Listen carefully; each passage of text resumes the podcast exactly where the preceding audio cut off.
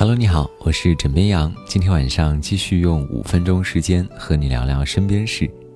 随着双十一的临近，很多人除了囤积自己之前试过的好物，也会去到电商主播们的直播间看看他们的推荐。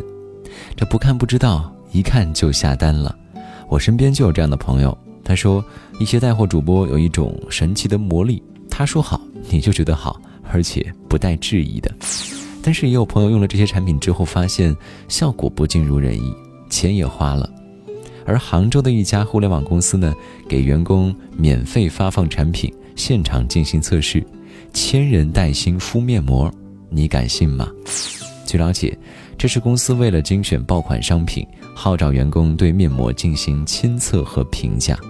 如果这种测评效果好的话，可能会测试更多商品。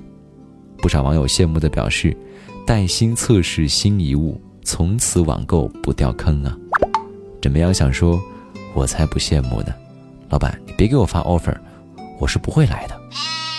以往如果没有中国银行账号或本地的手机号，外国友人是很难在中国使用移动支付的，只能够眼巴巴地看着我们一个又一个扫码支付成功。不过近日蚂蚁金服表示，已经面向外国游客推出支付宝海外版。本周起，只需要海外手机号注册加小程序内绑定国际银行卡，加给电子消费卡充值，外国游客来到中国也能够用支付宝了。所以，赶紧分享给你身边的外国友人吧。有网友打趣道：“有支付宝只是第一步，扫一扫才是真谛。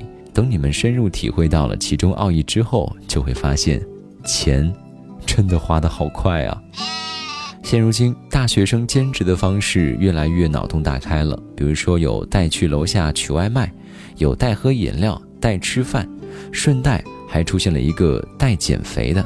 说到底啊，还是懒在作祟。而最近，一位来自北华大学的女同学在懒上又发现了商机。